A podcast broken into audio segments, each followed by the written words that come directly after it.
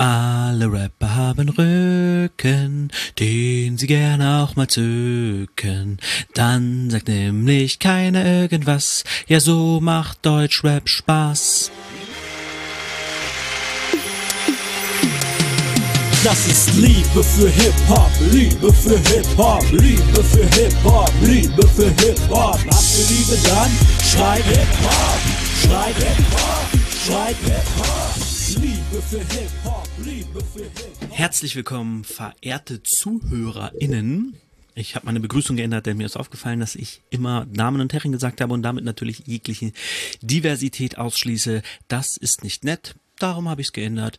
Sorry dafür. Ich hoffe, ihr seid trotzdem dran geblieben und hört meine Podcasts nach wie vor. Falls ich solche Hörer nicht habe, sind ja eh alle angesprochen. Also warum nicht einfach so? Ich hatte eine kleine Urlaubspause. Ich hätte zwar noch eine vorproduzieren können, aber die wäre dann so ein bisschen schnell reingeschoben und ach, die äh, hätte ich keinen, hatte ich keinen Bock drauf. Deswegen dachte ich, kurze Sommerpause, jetzt wieder back ähm, mit einem Thema, das mich seit Monaten tatsächlich ähm, immer wieder beschäftigt. Rückenpolitik im Deutschrap. Äh, ich habe ja schon oft angeteased, dass ich da was habe. Ein Podcast von Markus Steiger und Mohammed Shahur die über Clans reden und natürlich auch über Rückenpolitik im Deutschrap. Wie ist es entstanden? Wo kommt es her? Wie funktioniert es bei Clans? Darüber werde ich einmal reden und dann werde ich noch aufgrund einer Dokumentationsreihe von Euer Boy, einem YouTuber, über die Hells Angels im Deutschrap reden, da die auch ein wichtiger Bestandteil dieser Rückenpolitik sind. Zuerst äh, ein paar Mini-News. Yuzu hat sein Album angekündigt im August. Nicht im August, ich dachte irgendwie, es käme im Sommer, weil das Album heißt Juni. Hm. Es kommt am 1. Oktober. Man kann es vorbestellen, er hat es ja schon angekündigt, er bringt jeden Monat einen Track mit äh, Video raus und aus diesen Tracks macht er dann ein Album. Genau, mit dem Namen Juni. Ähm, andere News ist, äh, die, der Streit um CCN geht weiter. Flair und Bushido waren ja vor Gericht wegen den Rechten an CCN. Ähm, sie haben sich jetzt nicht geeinigt, aber es ist jetzt so ein bisschen die Verlautbarung, F Bushido kann es Flair scheinbar verbieten, CCN zu machen. Flair kann aber genauso gut Bushido verbieten, CCN zu machen. Also sie haben beide die Rechte an CCN und man kann, der andere kann es nur nicht machen, wenn der andere es ihm verbietet. Also einer muss es dem anderen verbieten, damit es nicht funktioniert. Und so kann Flair quasi rück, rückwirkend Geld für CCN 2, 3 und 4 verlangen von Bushido. Ob er das dann macht, weiß ich nicht, aber äh, warum nicht, ne? Aber CCN mit Basultan Hengst und Flair soll wohl Ende des Jahres trotzdem kommen mit dem Logo. Was lustig ist, äh, es gab vor Gericht irgendwie Diskussionen um das Logo und Bushido sagt, ja, ja, das habe ich abgekauft von, die Rechte habe ich abgekauft von Agro Berlin und dann sagt der Richter, ja, können sie gar nicht, weil die Rechte nicht bei Agro Berlin waren, sondern bei äh, Speichel, ich weiß gar nicht mehr, wer von denen das gemacht hat. Einer von den drei Agro-Gründern hat das auf jeden Fall gezeichnet. Genau, ähm, so viel dazu. Mal gucken, was da noch kommt. Dann eine unschöne Sache. Es gab Beef zwischen El Guni und MC Boogie. El Guni hat einen Post verfasst, in dem er sich pro Deutschrap Me Too positioniert hat, dabei Boogie und äh, seine Freunde Bilash, Cashmo und äh, Twin ja gut, Twin, das kann natürlich sehr gut sein, dass es Twin war, ne? Ähm, der kommt nämlich später auch noch. Ähm, dass, weil die sich gegen Deutschrap MeToo ausgesprochen haben, gesagt haben, das ist kein Hip-Hop, äh, äh, die machen Hip-Hop kaputt oder irgendeine kranke Scheiße. Ähm, und El Guni hat gesagt, äh, weiße Männer, die sich darüber beschweren, äh, einfach nur peinlich, grob zusammengefasst. Daraufhin ist MC Boogie auf El Guni rauf, die ganzen Schergen von Schergen klingt zu fies, die ganzen Fans und äh, Community von Boogie auch mit auf Eguni, der hat irgendwie nachts Anrufe gekriegt und äh, jede Menge DMs und äh, Kommentare, die gegen ihn sind und ähm, ja, war ein bisschen traurig. Äh, MC Boogie hat auch gesagt, dass er sich gerne mal mit ihm unterhalten würde, alleine in irgendeinem Park. Äh, was halt auch einfach eine Drohung ist und ähm, will auf sein Konzert kommen, hat in Berlin ein Verbot erteilt, hat gesagt, Boogie, äh, Guni gehört nicht zu Hip-Hop. Meine Meinung nach, äh, meiner Meinung dazu ist, äh, meine Meinung zu Deutschrap Music kennt ihr, ich finde, die machen eine sehr wichtige Arbeit und es geht nicht darum, Deutschrap kaputt zu machen, sondern es geht darum, Deutschrap besser zu machen. In einem, einen Deutschrap zu schaffen, in dem Frauen frei sind von sexualisierter Ge Gewalt und äh, Machtmissbrauch der Rapper. Ist ein weiter Weg bis dahin, aber keiner hat gesagt, dass es leicht wird. Jedenfalls wollen sie nichts kaputt machen. Was MC Boogie da macht, ist halt so wenig Hip-Hop, wie es nur sein kann. Er bedroht jemanden im Real Life, er ähm, macht keinen Track oder so, sondern beleidigt einfach nur und verteilt jemanden Hip-Hop-Verbot quasi, wozu er überhaupt nicht das Recht hat, auch wenn er durchaus eine Legende ist, aber jemand mit sehr seltsamen Ansichten, ähm, ja, was ich einfach nur noch fragwürdig finde. Genau, auch Cashmo und Bilash sind ja nicht gerade dafür bekannt, dass sie die ähm, besten Moves machen, meiner Meinung nach. Das sehen die wahrscheinlich anders. Genau, ähm, Deutschland mit Tu, gute Sache. El Guni hat das abschließend ähm, nochmal auf den Punkt gebracht, meinte, es ist, das Problem ist nicht äh, MC Boogie, sondern viele Leute, Rap-Hörer und Rapper, die halt in den letzten Jahren einfach in dieses Bild gewachsen sind und reingegangen sind, ähm, dass es okay ist, als Mann Frauen so zu behandeln und äh, von diesem Bild auch irgendwie nicht weg wollen scheinbar. Ich weiß immer noch nicht, was diese Jungs, MC Boogie und Co. da verteidigen. Es hat nichts mit Hip-Hop zu tun, Frauen schlecht zu behandeln oder ähnliches. Äh, und Deutschrap Me Too will genau dagegen angehen. Also keine Ahnung, was da deren Problem ist. Äh, es haben sie aber auch natürlich Rapper mit El Guni solidarisiert, unter anderem äh, Fat Tony hatte ich gesehen. Ähm, ach, jetzt habe ich den Namen vergessen. Ihr wisst schon, äh, der bei Adriano den neuen Part gerappt hat. Megalo. Kam gar nicht, Megalo. Äh, der hat was darüber gesagt in einem Interview ähm, und einige andere auch noch.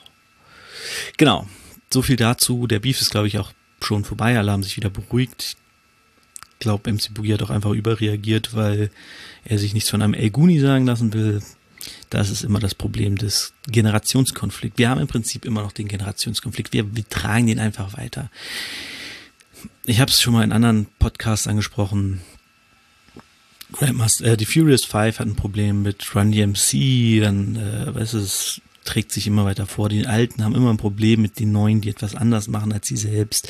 In Deutschrap haben wir das auch. In den 90ern hatten wir es schon mit Advanced, Advanced Chemistry und ähm, Tobi und das Bo, dann kam irgendwann Agro dazu, die fanden dann auch alle alten Leute scheiße, äh, die ja schon länger dabei waren scheiße und Fanta 4 wurde ja auch damals gehatet, als sie neu waren und wohl, die wurden immer gehatet eigentlich, ne? Hm. Ich habe inzwischen sehr viel Respekt für Fanta 4. Aber das ist schon wieder ein ganz anderes Thema. Wir wollen über Rückenpolitik reden. Wo kommt sie her? Was ist sie? Wer ist involviert? Und warum ist sie so schädlich für Deutschrap? Da kommen wir jetzt zu, denn ich glaube, die meisten wissen, wie die Rückenpolitik ins Game kam. Denn offiziell äh, könnte man sagen, quasi durch Bushido. Bushido hat Arafat mit ins Spiel geholt. Arafat hatte einfach ähm, die Mentalität, okay, wir machen Gangster-Rap, wir müssen hart sein, wir müssen denen zeigen, keiner macht uns fertig oder labert uns voll. Und daraufhin wurden Leute, die was gegen Bushido gesagt haben, halt bedroht. Einer der ersten war damals wohl, ja, also so sagt Basultan Hengstes scheinbar, war er, als er sich damals von, er ist guter Junge getrennt hat. Und Genau, ich habe das Interview noch nicht ganz fertig geguckt, habe nur die Zusammenfassung von Mr. Rap gehört. Ähm, deswegen bin ich nicht hundertprozentig sicher, wie er es erzählt hat, aber er meinte auf jeden Fall, dass Ah, ich weiß denn. Ähm, genau, er hat sich von denen getrennt, hat dann Track gegen Bushido gemacht und daraufhin wurde dann irgendwie Ansage gemacht, man soll ihn in Ruhe lassen. Irgendwie so in die Richtung war das. Egal, auf jeden Fall, Bushido, Arafat waren so das erste Duo, das ähm, da diese diese Machtverhältnisse verschoben haben. Angefangen hat es im Grunde aber mit Agro Berlin, die ja ähm, in, der Schön in Schöneberg ihr Büro hatten. Und gegenüber waren die Schöner Häuser Schlosskaskaden, heißt das so? Das war so ein ganz moderner ähm, Komplex, Wohnkomplex, in dem sollte das moderne Wohnen irgendwie stattfinden, hat sich dann aber schnell geändert in ein Ghetto. Um es mal plump zu sagen, dass auch der gemeine Allmann das versteht. Es wurde äh, ein Haus, in dem einfach, oder ein Gebäude, in dem schlimme Dinge passiert sind. Unter anderem wurde da wohl Müll, äh, Leichenteile über den Müllschacht entsorgt und solche Dinge. Ähm, sehr unschöne Sachen und da gegenüber hatten, hatte Agro Berlin ihr Studio und äh, Flair hat das in Clanland erzählt, dass das eigentlich schon äh, respektabel war, dass sie jeden Tag von der S-Bahn-Haltestelle bis zum Büro gehen konnten, ohne blöd angemacht zu werden. Sie haben ja auch dann die Leute, die dort wohnen, mit ins Boot geholt, haben die in Videos mitspielen lassen, also dass die da rumlaufen können und hart wirken können, was natürlich auch ähm, dem Image von Agro geholfen hat, nämlich dieses harte Gangster-Rap-Ding durchzuziehen. Und ähm, da wurde schon klar, okay, ja, so jemanden neben, hinter sich zu haben, der einen hilft, ist jetzt nicht das Verkehrteste. Und ähm, daraufhin hat sich ja Bushido irgendwann von Argo getrennt, 2003 muss es gewesen sein, und hat sich mit Arafat zusammengetan. Und dann kam, 2004, 2003, 2004, ähm, daraufhin kam dann natürlich diese Rückenpolitik. In der Rückenpolitik selbst gibt es im Prinzip zwei Haupt Augenmerks. Es gibt einmal die Clans, zu denen ich gleich was sage, und es gibt die Hates Angels, zu denen ich natürlich auch was sage. Ist ja klar, ne? ist ja ein Podcast, muss ich was sagen. Okay, ähm, die Clans, äh, da ist natürlich der bekannteste, der ähm, Abu Chaka Clan. Die haben, wie gesagt, das Ding gestartet mit Bushido zusammen. Ähm, dann gibt's noch den Ramo-Clan mit Ashraf Ramo, der im Umfeld von Massiv ist, glaube ich, schon seit Anbeginn, der aber, glaube ich, gar nicht so, also der ist nicht so krass involviert, wie zum Beispiel Arafat es war oder so. Ähm, dann gibt's noch die Miris, das ist auf jeden Fall noch ein bekannterer Clan, der im Deutschrap tätig ist. Die haben ja mit Contra K und so, nicht Contra K, ähm, 18 Karat. Und ich glaube, Farid Bang ist auch cool mit denen. Auf jeden Fall Miri-Clan ist so Nordrhein-Westfalen so der, der Hauptclan, während äh, Ramo und Abu Chaka eher in Berlin sind. Ähm, Ramo war auch der neue Schutzpatron von Bushido, nachdem er sich von Arafat getrennt hat. Er hat also quasi die eine Großfamilie verlassen und bei der neuen Schutz gesucht vor der anderen, so weit er überhaupt Schutz brauchte.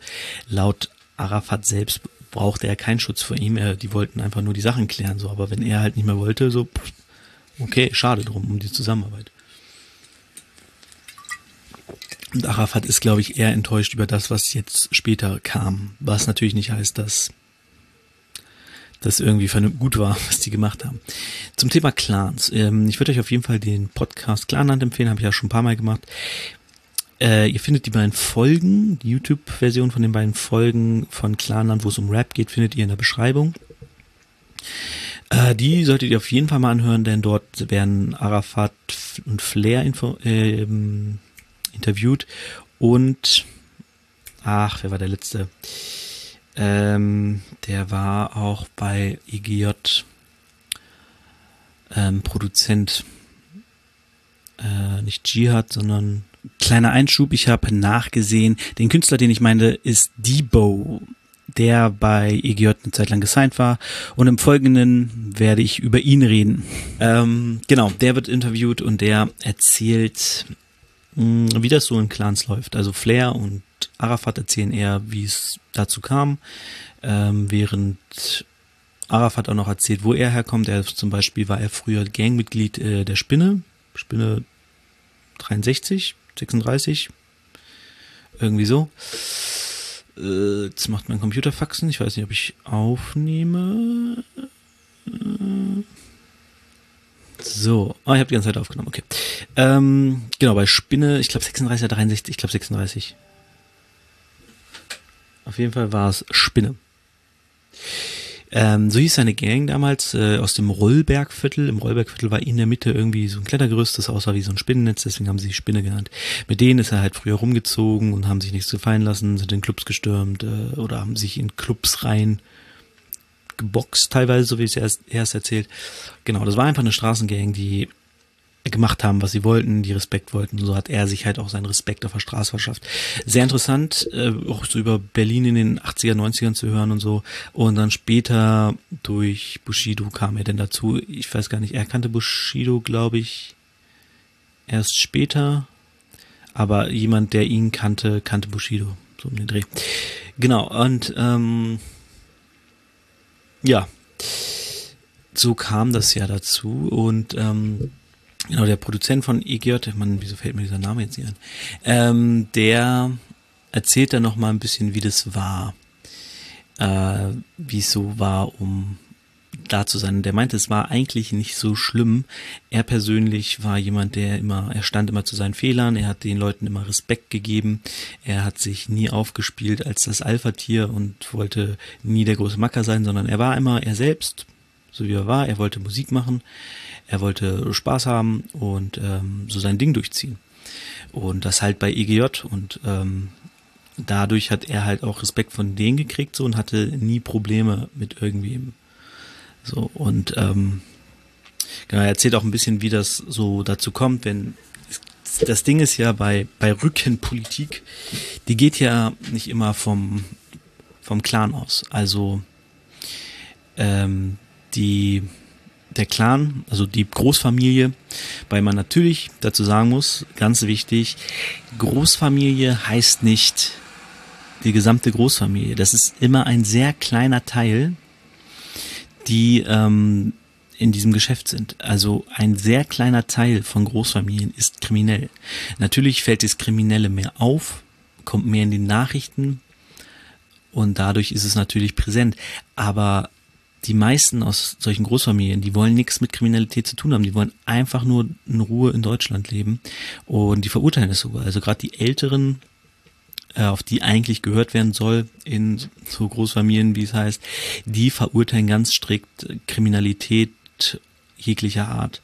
Und ähm, ja, Manche sagen dann, dass die es ja aber dulden. Sie müssten ja öffentlich viel mehr sagen, wenn es für sie so schlimm wäre. Und deswegen machen sie sich mitschuldig, weil sie quasi diese Leute decken, weil sie ja Geld in die Familienkassen bringen und so. Schwieriges Thema. Im Podcast wird das ganz toll über zwölf Folgen erklärt.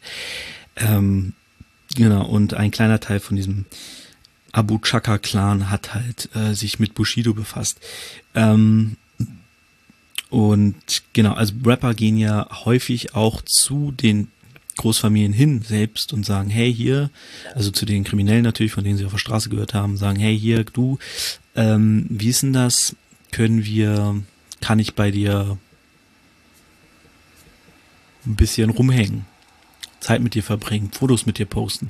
Ähm, also die suchen die Nähe von Großfamilien und arabische Großfamilien sind halt sehr sehr gastfreundlich, sage ich mal. Also ähm, Mohammed Shahur hat das im Podcast so erklärt, dass wenn, zum Beispiel hat er eine Geschichte erzählt, wenn eine Cousine heiratet, also seine Cousine zweiten Grades heiratet, lädt ihn ein, er ruft alle seine Kumpels an und sagt, ey, meine Cousine heiratet, komm vorbei. Das ist für die Leute kein Problem, deswegen sind türkische oder arabische Hochzeiten noch immer so wahnsinnig voll weil jeder bringt Essen mit, jeder ist eingeladen, jeder bringt was zu trinken mit, glaube ich. Die machen einfach eine mega Party, sind laut, haben Spaß und ähm, ja, es geht dabei halt einfach um eine große, schöne Feier, wo jeder willkommen ist. So, auch wenn du die Braut und Bräutigam noch nie gesehen hast, ist denen scheißegal, sagen, komm vorbei, feier mit, ist meine Familie, aller kein Ding. Ähm, das ist für uns Deutsche natürlich schwierig, tatsächlich, denn bei uns wäre, also die normale deutsche Reaktion, ja, aber ich kenne die doch gar nicht. wäre auch meine Reaktion, ich kenne die doch gar nicht, wie soll ich denn auf die Hochzeit gehen? Ja, äh, ist, ist halt deutsch, ist angelernt irgendwie Ähm, und bei Arabern ist das halt insgesamt so, dass die sehr großzügig sind, dass die, wenn die dich zum Essen einladen, erwarten die nicht zurück, dass du sie einlädst. Klar freuen sie sich, wenn du es machst, aber das ist keine Erwartungshaltung. Und eh, so ist es ähnlich, so erklärt es Mohammed Shahur zumindest im Podcast, bei ähm, Großfamilien. Die sagen dann, hier hast ein Auto für das Musikvideo, äh, was, soll ich da ein bisschen helfen? Klar, hier komm, ich helfe dir da und da und du hast Probleme, ja, komm, machen wir schon irgendwie. So, wenn, wenn du mit dem bist, dann sind sie halt freundlich, helfen dir, sind gut zu dir und aber nicht unbedingt mit der Erwartungshaltung etwas zurückzubekommen. Ähm, also die sagen nicht, ah hier, guck mal, du bist jetzt erfolgreich, gib uns mal 20 Prozent. So funktioniert das wohl nicht.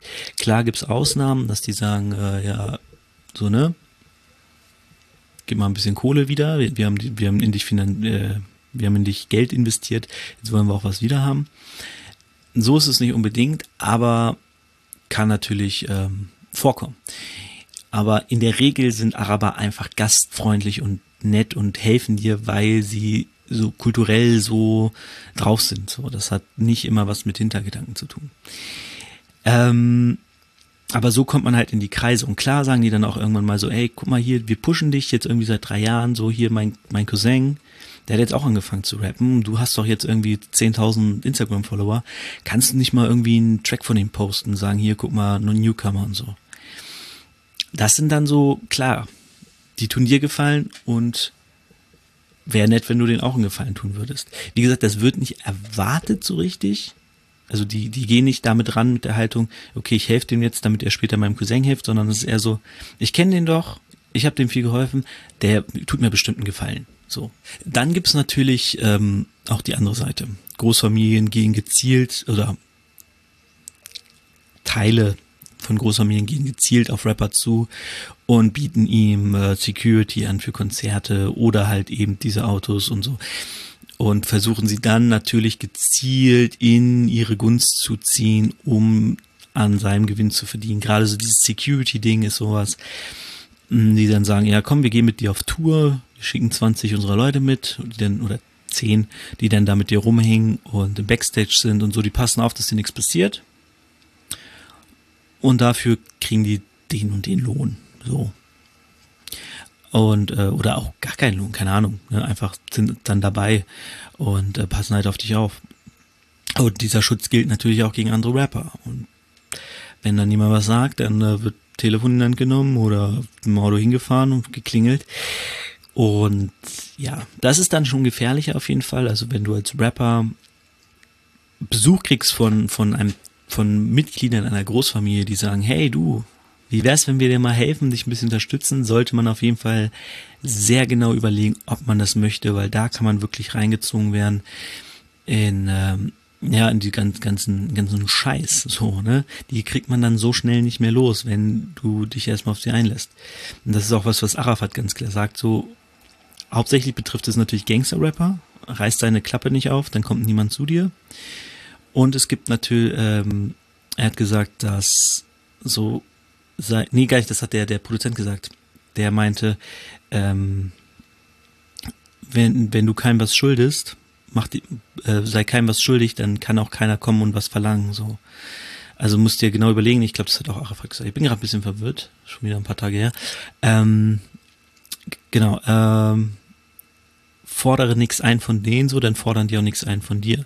So, wenn du den geraden Weg gehst und ähm, halt nicht über Umwege probierst, dich schneller hochzupuschen, äh, über Abkürzung versuchst, dich schneller hochzupuschen, sondern einfach den normalen Weg gehst und dein Ding durchziehst, ohne diese Hilfe in Anspruch zu nehmen, dann will auch keiner was von dir. Dann bist du einfach ein Teil von Deutschrap, aber halt nicht von diesem, dieser Clan-Thematik quasi. Ähm, genau, das ist so das Ding bei Clans. Wie gesagt, bekanntesten sind halt der Miri, Abu Chaka und Ramu. Es gibt vermutlich noch mehr, die mir jetzt gerade nichts sagen. Ähm, genau, ich weiß, Shahur ist, glaube ich, eher so generell gibt es da Kriminelle in der Familie, aber es gibt in jeder Familie irgendwie Kriminelle, gerade wenn du so eine große Familie hast. Das Wort Clan kommt ja sowieso eher aus dem Keltischen und heißt einfach ähm, so große Familie quasi. Es gibt ja auch ähm, in, in Schottland Braveheart, wer ihn gesehen hat, den Clan der McClouds. So, das ist ja einfach Ah, du gehörst zum Clan der McClouds. Okay, du bist ein McCloud. Alles klar. Du gehörst zum Clan der Shahurs. Du bist ein Shahur. Aber du bist doch nicht, du bist Teil eines Clans, du bist kriminell. Das ist ja die vollkommene falsche Herangehensweise an diesen Begriff. Und das ist auch das Problem von Medien, die das komplett falsch darstellen, die mal sagen, der Kampf gegen die Clans und Clankriminalität, so. Es sind Leute, die Teil von Clans sind, aber es ist nicht der Clan. So, das muss man ganz, ganz strikt unterscheiden.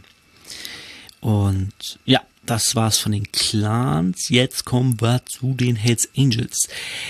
Ähm, interessanterweise wurden die Hells Angels im großen Stile in die Deutschrap-Szene eingeführt durch Manuelsen, der ja seit 2007, hat er gesagt, im Rocker-Bereich tätig ist, mit Rockern unterwegs ist. Dabei hat er natürlich auch viele Hates Angels schon kennengelernt, ähm, unter anderem wohl Frank Hanebut, den, dem ich natürlich, äh, den ich schon, ja, als er noch aktiv war, vor vielen Jahren, äh, war der mir ein Begriff. Ich komme ja aus Hannover und da war er Chef der Hells Angels, äh, Steintorkönig und so. Ähm, genau, mein ehemaliger äh, Kollege, mein Geselle in meiner Ausbildung, also ich war Azubi, er war Geselle, äh, der hat sogar mal beim Steintorfest fast ähm, Streit mit ihm angefangen. Er hat irgendwie, das stand vom, irgendwie so halb vorm Eingang, hat was getrunken, plötzlich kam einer von hinten raus, hat ihn angerempelt mein Kollege hat sich so umgedreht und meinte, hey, guck da irgendwie, musste er so, also mein Kollege war schon groß und meinte, ich musste trotzdem noch nach oben gucken. Äh, und dann stand Frank Hanebut vor mir, war aber sehr entspannt, meinte, hey, alles gut. es ist halt weitergegangen. So. Naja, solche Geschichten hört man halt hier.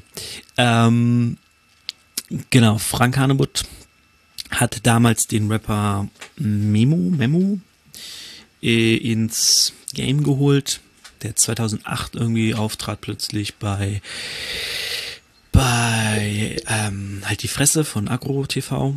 Ähm, dann wurde er von Manuelsen halt gefeatured, der ja 2008, 2009 schon recht äh, groß war und bekannt war.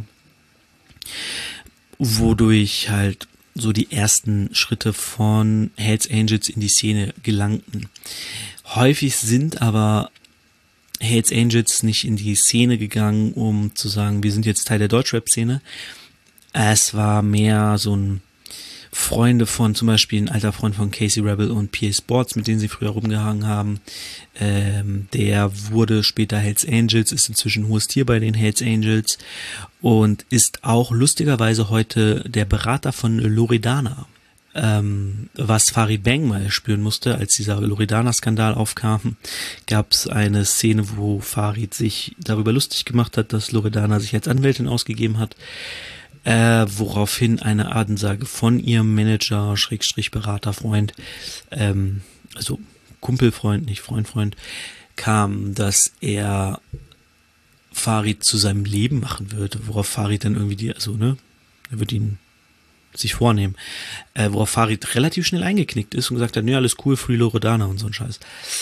Ähm, ja, das sind halt, klar, in Bushido-Kreisen sind die auch aufgestiegen, zum Beispiel der Hells Angels-Chef von Berlin oder auch andere Hells Angels sind in Bushido-Videos aufgetreten, ähm, die dann natürlich einfach geholt wurden, wahrscheinlich weil sie hart aussehen.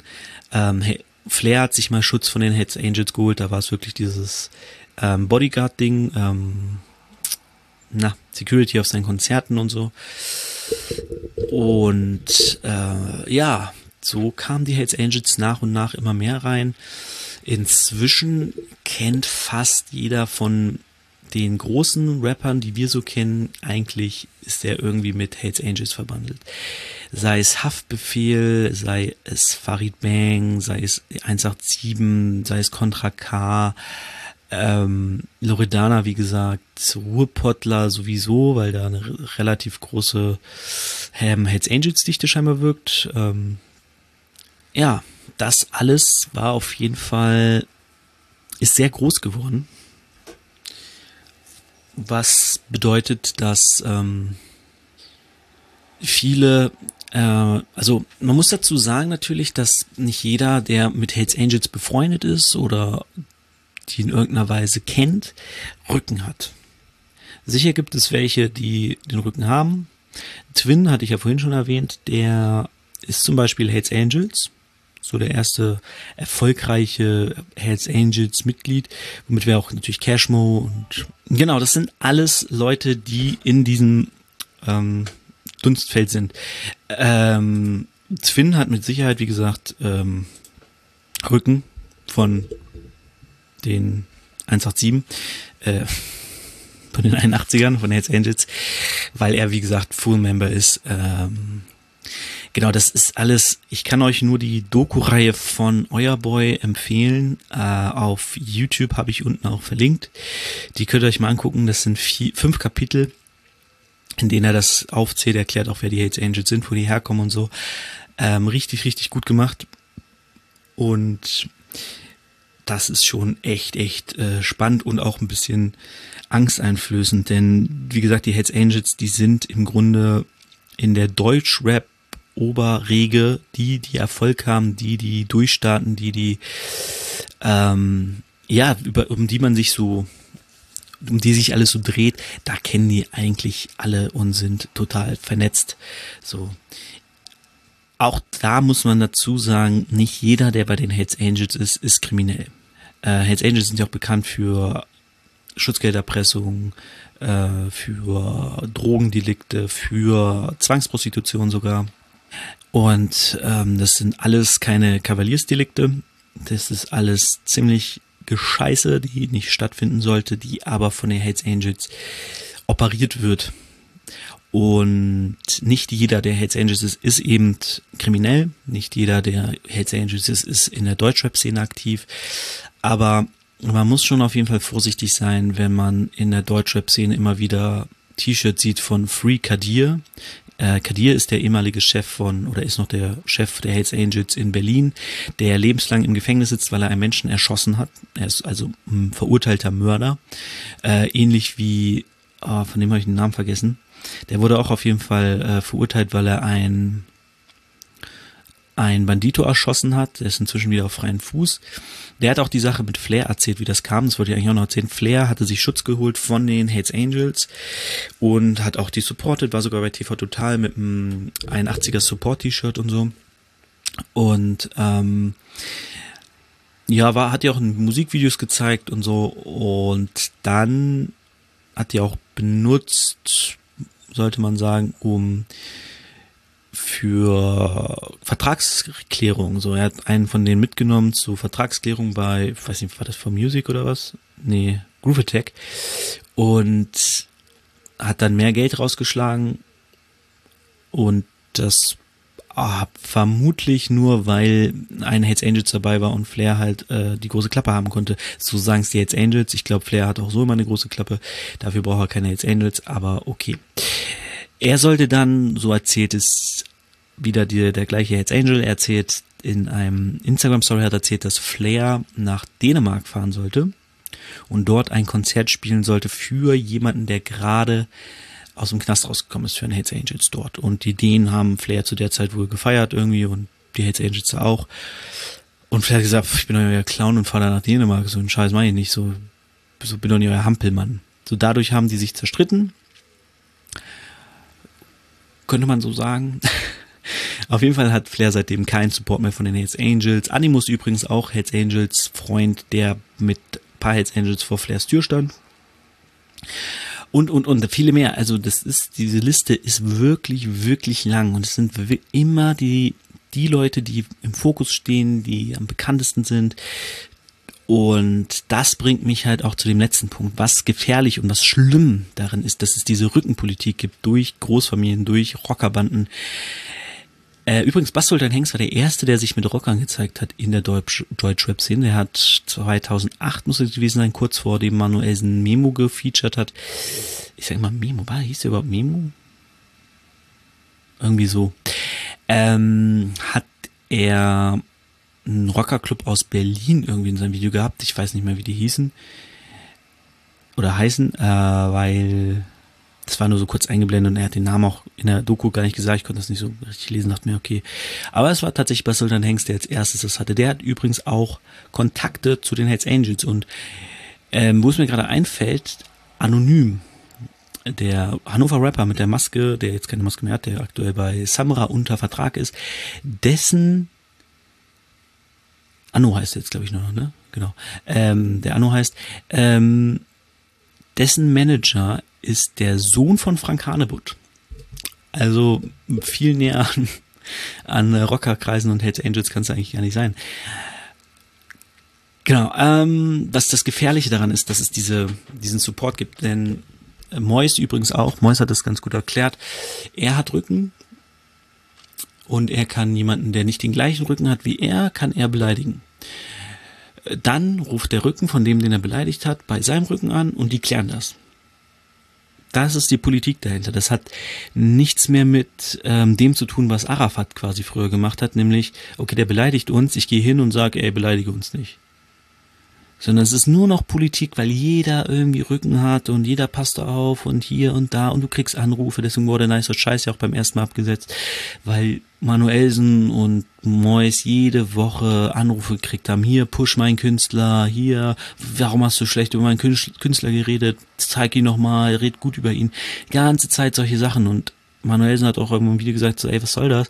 Leute, wenn die Musik kacke ist, dann ist es halt kacke. Und wenn die nice ist, ist sie nice, so, Leute ich kann auch nicht mehr sagen. Aber ja, es gibt zum Beispiel auch ein Video, wo er bei Loredana rausgegangen ist, eben weil er diesen Hates Angel, mit dem sie cool ist, der ihr Manager, Berater ist, ähm, ist er auch cool und ist befreundet und deswegen kann er nichts Schlechtes über Loredana sagen, weil sonst kriegt er Ärger mit ihrem Kumpel. Solche Filme, weißt du, es ist so, so dumm und so weit weg von deutschen Hip-Hop und warum? Das, was, das soll weg. Das ist ganz, ganz schlimm.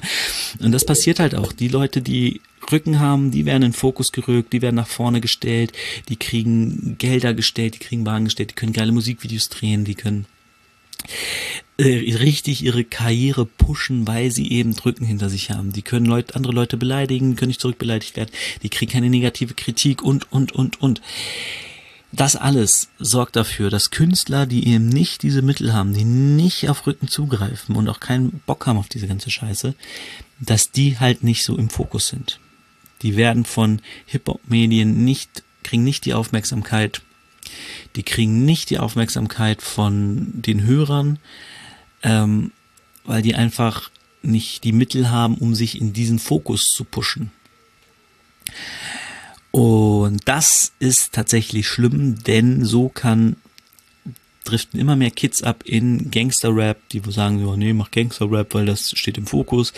Die holen sich Widerschutz von Großfamilien. Das ist ein ewiger Teufelskreis, nur damit man bekannt wird, weil in Deutschrap auch so viel Geld ist. Und da wollen natürlich auch immer mehr rein und, und, und, und. Es ist ganz, ganz schlimm, eine große Scheiße. Und wenn das so weitergeht, haben wir ein richtiges Problem hier im Deutschrap. Und dann, ähm, ja, ich meine, ich bin sowieso klein. Mein Podcast hören nur wenige. Meine Musik hört kaum einer, also auch nur wenige, ein paar. Danke dafür.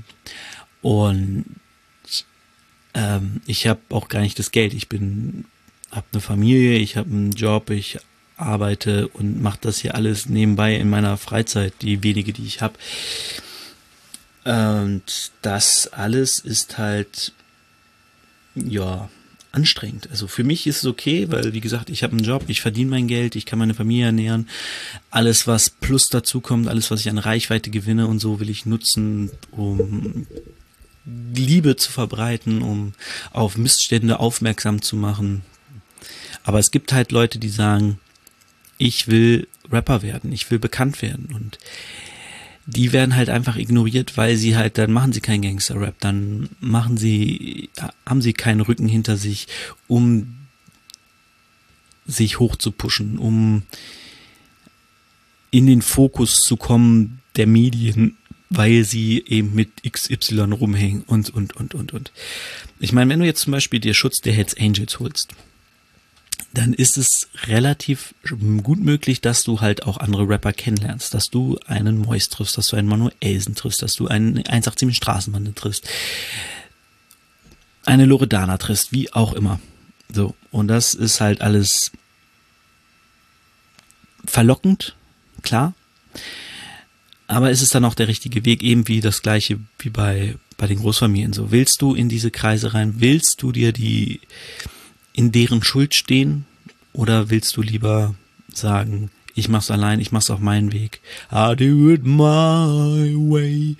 Und einfach auf die ganze Kacke scheißen. Kacke scheißen, auf Kacke scheißen ist auch eigentlich wie eine Laola-Welle, ne?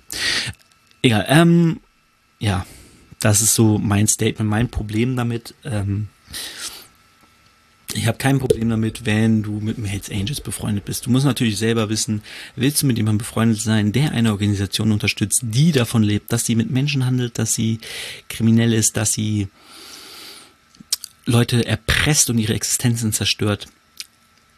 Das muss jeder für sich wissen. Du bist kein schlechter Mensch, wenn du mit einem Hells Angel chillst. Du musst einfach nur gucken, kann ich das unterstützen. Ebenso bist du kein schlechter Mensch, wenn du aus einer Großfamilie kommst. Du wirst in einer Großfamilie geboren. Das ist halt so. Ob du dann kriminell wirst, ist eine andere Sache. Ob du mit Leuten rumhängen willst, die kriminell sind und dir dabei helfen, irgendwie berühmt zu werden durch teilweise kriminelle Machenschaften, denn eine Bedrohung ist eine Bedrohung, ähm, Einschüchterung, Erpressung, ähm, zu sagen, mach das und das oder ich du kriegst auf die Fresse, ist halt einfach eine Erpressung. So. Ähm, ja, das, das sind so die Punkte, die ich klar machen wollte. Bin dann auch schon wieder über 40 Minuten hier und möchte das ja eigentlich auch zum Thema bringen. Ich möchte euch nur wieder den nochmal die Podcast empfehlen, Clanland von Mohamed Shahur und Markus Steiger und die Doku-Reihe von Euer Boy über die Heads Angels im Deutschrap. Findet ihr alles in der Beschreibung. Zieht's euch rein. Viel Spaß damit. Nächstes Thema. Ach so, ich wollte noch kurz zwischenwerfen. Ich habe übrigens Beef mit Nico Backspin. Wie das kam, ich habe neulich die neue Folge Love and Hate gehört, habe mich gefreut, hey, aus der Sommerpause zurück, cool, richtig realer Hip-Hop-Talk. Und dann sagt Nico Backspin folgenden, folgenden Satz das ist der Podcast für alle, die wirklich Liebe für Hip-Hop haben. Da wusste ich, Alter, das gibt Beef. Das gibt mindestens drei glatzen Jokes, Alter. Nein, äh, fand ich tatsächlich sehr lustig, musste ich lachen. Äh, ich bezweifle stark, dass er meinen Podcast kennt. Ich weiß, dass er meinen Namen kennt, weil wir schon mal miteinander geschrieben haben. Aber ich bezweifle stark, dass er irgendwas von dem verfolgt, was ich mache an Musik oder Podcast.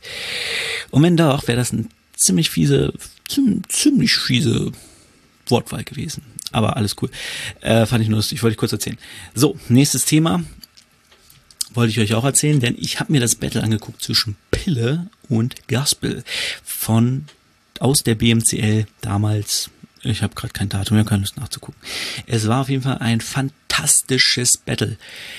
Gospel ist ja eher so der humorvolle Rapper. Deswegen hätte ich eigentlich gern ein Battle zwischen Cynic und Gospel mal gesehen. Das wäre so, glaube ich, sehr, sehr lustig gewesen. Wobei Gospel natürlich technisch Cynic weit überlegen ist. Das muss man einfach so sagen. Genau. Ähm, und Pille ist ein begnadeter Techniker. Also, ja, der rappt, der haut ja Punchlines und Reimketten und Geschwindigkeit raus. Das ist echt, echt sehr, sehr, sehr gut. Gospel hat mir ein Stück besser gefallen, ähm, da er, wie gesagt, noch diesen Witz mit drin hatte. Er hat, glaube ich, auch das Battle gewonnen. Ähm, wurde gejudged, das Battle, und die Judges, die sind, da dachte ich so, okay, krass, das ist echt lange her. Lange vor ihrem großen Erfolg.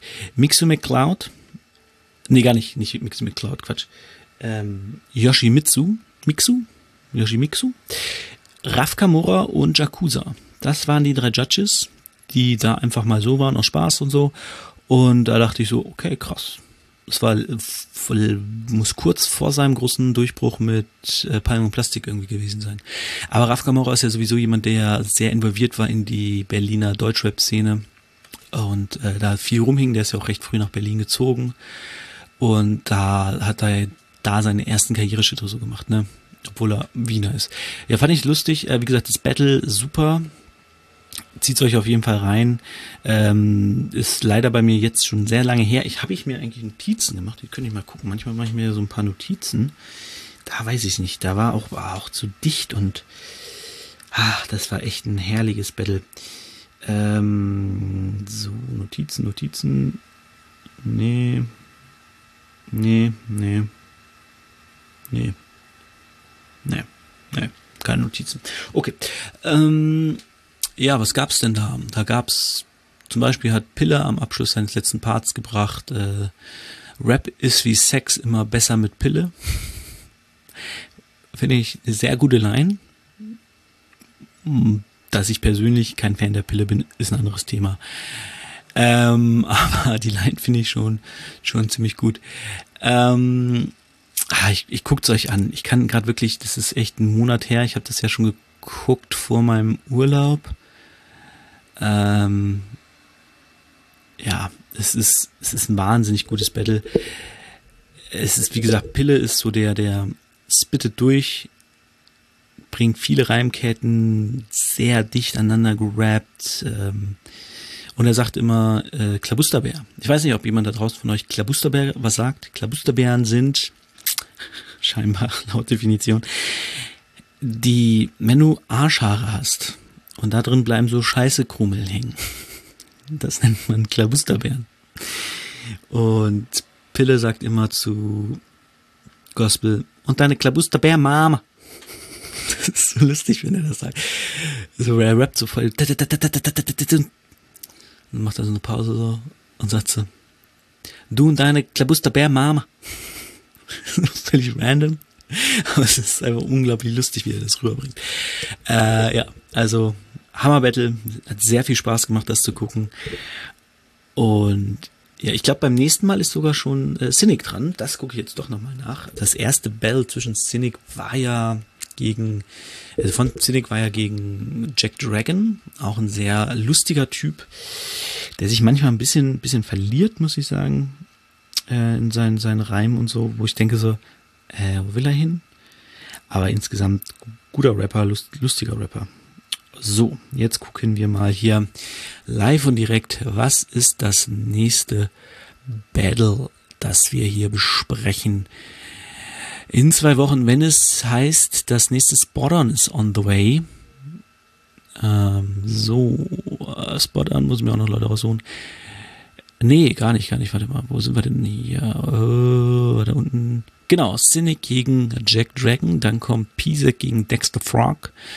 Yay, ein Pisek Battle. Mighty Mo gegen Fresh Polacke, Merlin gegen Ronin, Roni, dann kommt Cynic gegen Bongtae. Uh, wobei ich das Rematch noch besser finde, aber das erste ist auch schon fantastisch und danach kommt ein weiteres fantastisches Battle, nämlich Greg Pipe gegen Damian Davis. Oh. Das sind so, das sind so Battles, warum ich die Battlemania so, so feier heute noch. Da gab es viel Scheiß bei, aber auch einfach richtig, richtig geilen Scheiß. So, das war's von mir. Guckt in die Show Notes. Ich habe auch ähm, den Beef von Boogie und El Guni da reingepackt, zusammengefasst in der Rap-Show. Ähm, Rap-Show sollte sowieso jeder gucken.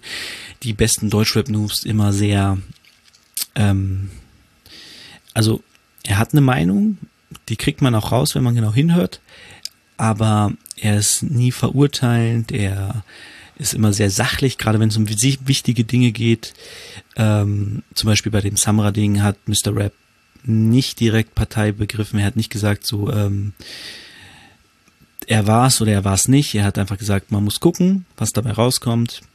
Wir wissen nur das, was bis jetzt gesagt wurde, geschrieben wurde. That's it. Sehr, sehr gut. Sehr humorvoll, sehr sachlich. Beides gemischt. Großartig. Mr. Rap einfach bester YouTuber. Okay, das war's für mir. Aktivier. nee, das war Mr. Raps Abschied, ne? Abonnier und aktivier die Glocke. Äh, könnt ihr auch machen. Ich würde mich über ein Abo freuen. Spotify, iTunes, Podcast Addict, äh, YouTube sowieso. Ähm, genau, würde ich mich freuen. Viel Spaß beim Hören. Wir haben mal wieder fast die Stunde voll gekriegt. War aber auch ein großes Thema. Ähm, genau, wenn ihr Meinungen, Kommentare habt, könnt ihr sie mir schreiben an bangeringdave7 at gmail.de äh, .com oder bei Instagram oder bei Twitter oder bei Facebook, LinkedIn. Bin ich nie, schreibt mir da nicht. ähm, genau. könnt ihr mir schreiben. Und bis dahin, bis äh, in zwei Wochen, ich hoffe, ja doch, das sollte passen. Ähm, genau. In zwei Wochen hören wir uns wieder und dann geht's wieder zum Spottern. Da habe ich auf jeden Fall schon eins, doch eins habe ich schon, fällt mir gerade ein, ähm, was ich hervorheben will. Und dann gucke ich mal, ob ich noch zwei, drei RapperInnen finde, die ich da vorstellen kann. Bis dahin, ich wünsche euch viel Spaß. Äh, genießt das Wetter, wenn es gut ist, wenn es schlecht ist auch. Solltet ihr Ferien haben, was ich nicht glaube bei meiner Hörerschaft, obwohl doch, ich habe neulich bei Spotify gesehen, dass die meisten, die meine Musik hören, ähm, scheinbar, oder die zumindest in dem Monat gehört haben, irgendwie zwischen, zwischen 18 und 25 waren oder so. Fand ich cool. Dachte so, oh, okay. Wie habe ich die denn erreicht? Ähm, ja, so viel dazu. Haut rein, bis dann. Peace. Das ist Liebe für Hip-Hop, Liebe für Hip-Hop, Liebe für Hip-Hop, Liebe für Hip-Hop. Habt ihr Liebe dann? Schreit Hip-Hop, schreit Hip-Hop, schreit Hip-Hop. Liebe für Hip-Hop, Liebe für Hip-Hop.